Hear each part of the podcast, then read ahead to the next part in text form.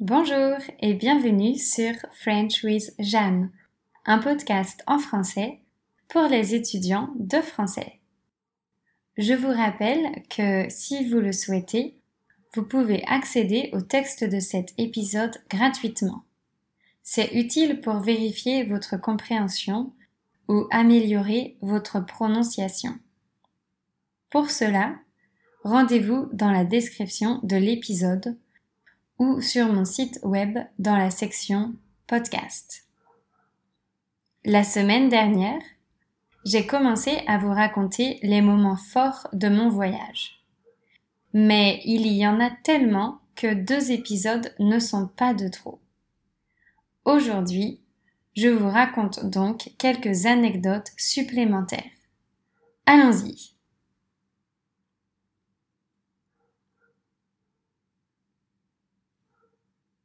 Le début de l'année 2019 fut, pour nous, particulièrement festif. En effet, cette année, mon copain et moi avons eu la chance de célébrer trois premiers de l'an différents.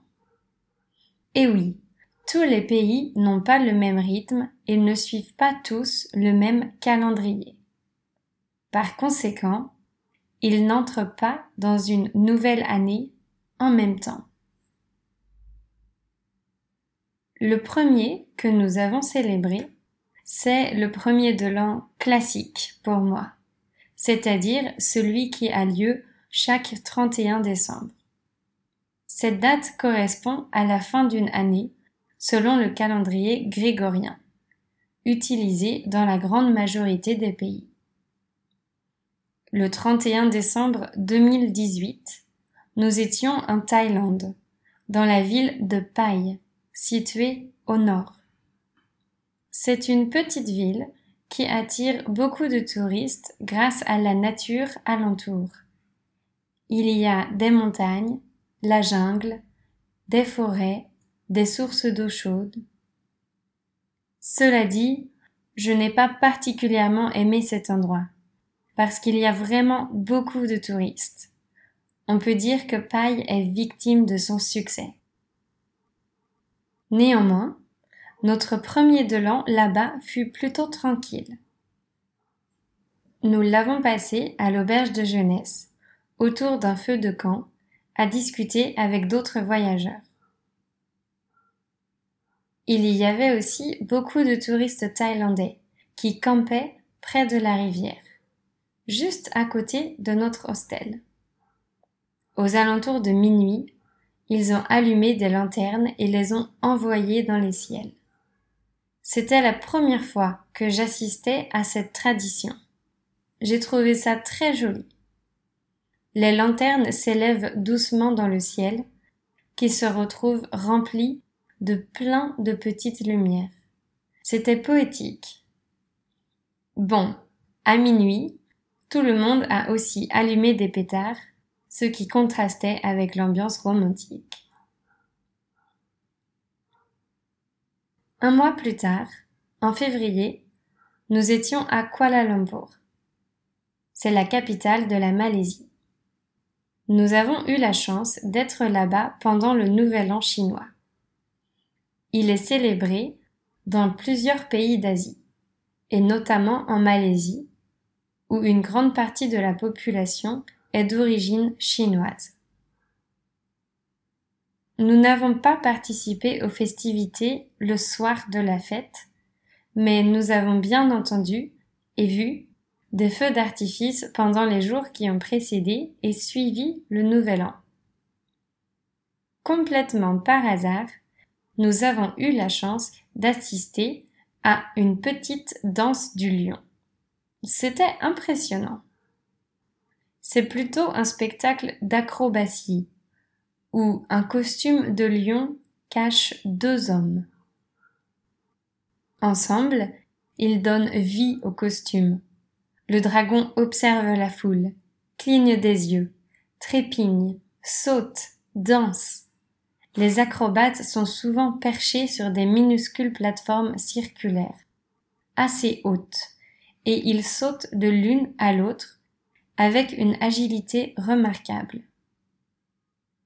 À la fin du spectacle, les lions lancent des oranges au public. Les enfants se font une joie d'essayer de les attraper. À ce moment-là, nous habitions chez un couple malaisien dont l'un d'eux était d'origine chinoise. Il nous a alors proposé d'aller au restaurant pour appliquer une autre tradition du Nouvel An chinois. Il a commandé un plat de nouilles avec des légumes. Il l'a placé au milieu de la table. Chaque personne s'est levée et a pris ses baguettes, et nous avons mélangé le plat tous ensemble, en étirant les nouilles vers le haut. Pour nous, c'était assez calme, car on découvrait cette tradition. Mais les tables voisines, qui faisaient ce petit rituel, étaient très bruyantes. On voyait bien que les gens y prenaient du plaisir.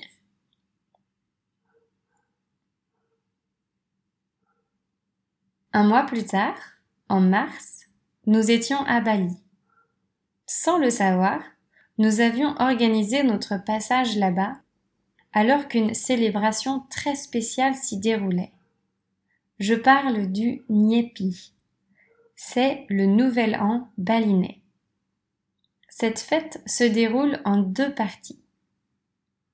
La veille du jour du Nyepi, des processions sont organisées dans toute l'île. Les habitants exhibent des monstres géants qu'ils ont fabriqués eux-mêmes. Ces monstres sont en fait des démons qui sont surnommés Ogo Ogo. Ces démons représentent le pouvoir destructif de la nature. Tout le monde prend part au défilé bruyant dont le but est de purifier l'environnement.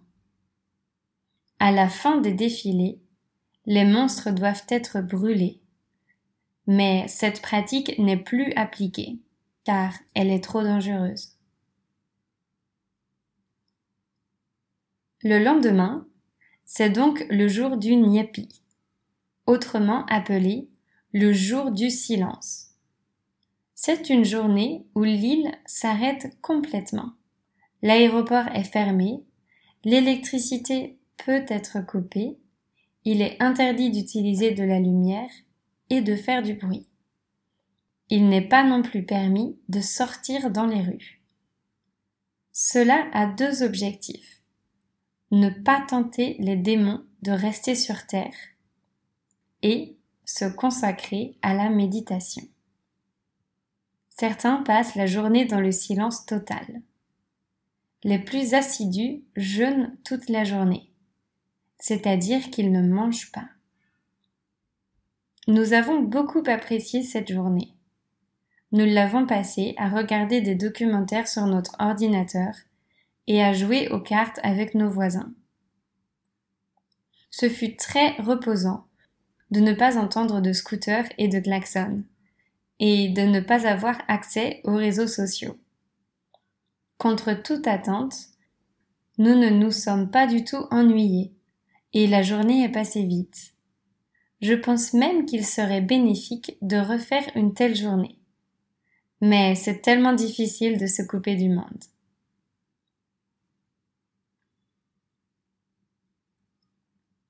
Zach et moi ne préparons pas vraiment nos voyages. Nous avons eu la chance de pouvoir prendre part à ces trois célébrations. Notre chance ne s'est pas arrêtée là. En effet, pendant notre séjour à Penang, une île au nord de la Malaisie, nous avons assisté à trois festivals différents. Nous sommes repartis avec l'impression que la ville de Georgetown était hyper dynamique. L'un des festivals avait pour objectif de faire découvrir les différentes cultures locales. Il y avait des expositions de photos, des ateliers de peinture, des dégustations de spécialités locales.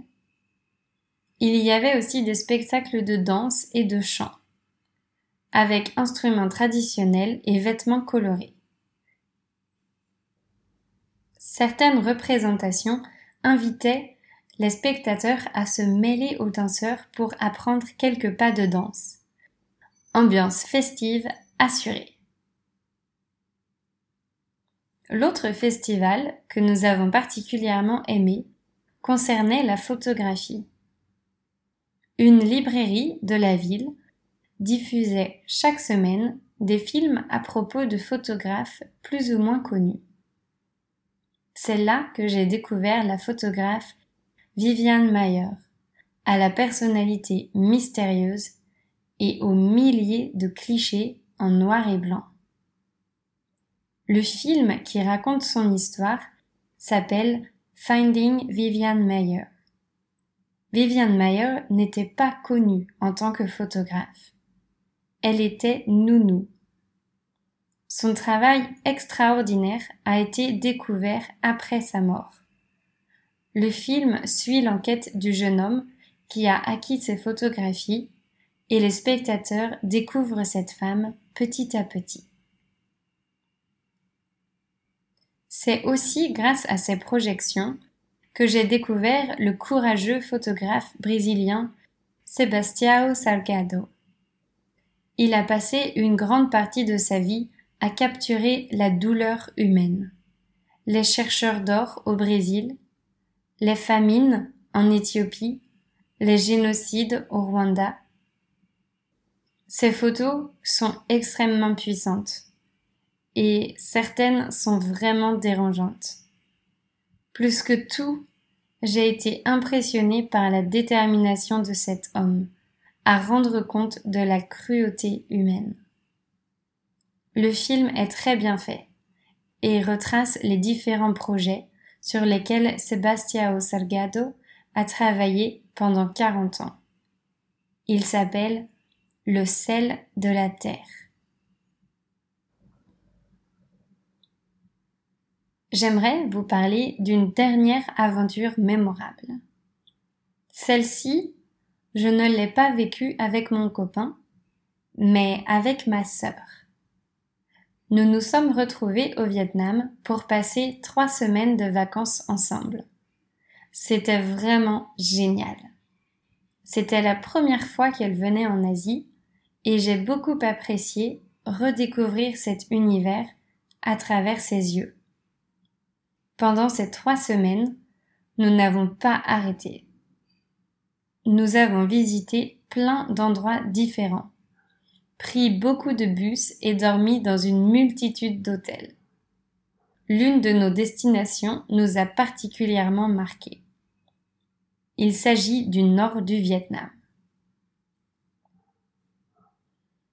Au nord-ouest du pays, près de la frontière avec la Chine, les touristes ont la possibilité de faire une grande boucle en scooter ou à moto. Il est conseillé de faire cette boucle en trois ou quatre jours. La ville de départ s'appelle Hasyang. C'est là que nous sommes allés et que nous avons loué un scooter. Nous avions décidé de tenter cette aventure malgré notre peur. Quatre jours dans les montagnes et sur des routes accidentées, c'était un beau défi à relever. Du fait de la difficulté, cette destination n'est pas encore très touristique. Ma sœur et moi savons comment conduire un scooter automatique, car de 14 à 18 ans, c'est ce que nous utilisions pour nous déplacer. Seulement, pour faire cette boucle, il fallait absolument utiliser un scooter semi-automatique à cause des côtes nous nous sommes un peu entraînés et puis nous sommes partis avec nos protections aux coudes et aux genoux. Nous sommes partis toutes les deux. L'une conduisait tandis que l'autre surveillait le GPS. On a bien fait de faire comme ça, car conduire là-bas est vite fatigant. Et puis, quand on conduit, on ne peut pas admirer le paysage, à moins de s'arrêter et le paysage était vraiment magnifique. Des hautes montagnes, des grandes vallées, des rizières extrêmement vertes, des ethnies colorées qui marchent sur le bord de la route, des enfants qui vous saluent. C'est vraiment incroyable de voir des gens habiter dans ces montagnes, loin de tout. Il n'est pas rare de croiser des petits enfants de 5 ou 6 ans, marchant seuls et pieds nus. Nous avons aussi croisé beaucoup de personnes âgées, transportant sur leur dos des chargements démesurés, qui les faisaient presque disparaître complètement. C'était fascinant de voir ça, et aussi un peu triste. Il est facile de voir que la vie est dure, là-bas.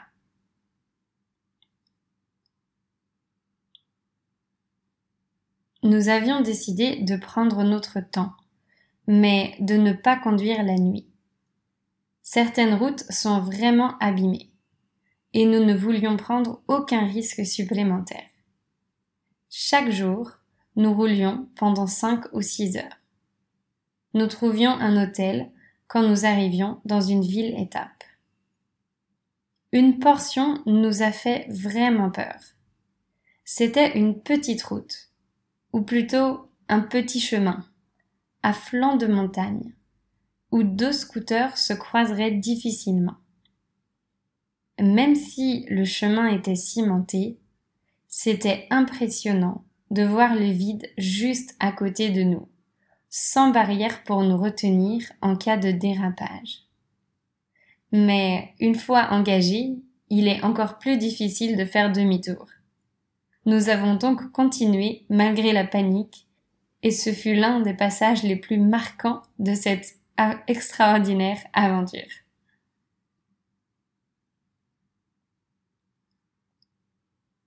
En général, pendant ces dix mois de voyage, j'ai toujours adoré louer un scooter et aller explorer librement. C'est assez paradoxal, parce que j'ai une assez grande appréhension à conduire en Asie. La manière de conduire est très différente de la France. Même s'il y a des règles, elles ne sont pas toujours respectées. Il y a beaucoup plus de véhicules, et notamment de deux roues, car les transports en commun sont moins développés. Et c'est toujours incroyable de voir ce que les locaux peuvent transporter sur un scooter. Une famille entière, des animaux, une pyramide de caisses. Parfois, le scooter est tellement chargé que le conducteur peut à peine toucher le guidon. Il faut le voir pour le croire. Ça, c'est l'une des choses que je préfère en Asie, car ça me fascine. Il me suffit de m'asseoir à un carrefour et de regarder ce qui se passe. Je sais que je ne vais pas m'ennuyer. Voilà, je vais m'arrêter ici concernant les expériences inoubliables. Évidemment, il y en a d'autres, mais je voudrais utiliser le dernier épisode de cette série pour aborder un nouvel aspect, celui des inconvénients. Comme dans chaque situation, tout n'est pas rose. J'adore être nomade digital mais je suis bien consciente des limites de ce style de vie. Je vous en dis plus la semaine prochaine. À très bientôt et n'hésitez pas à m'écrire si vous avez des questions.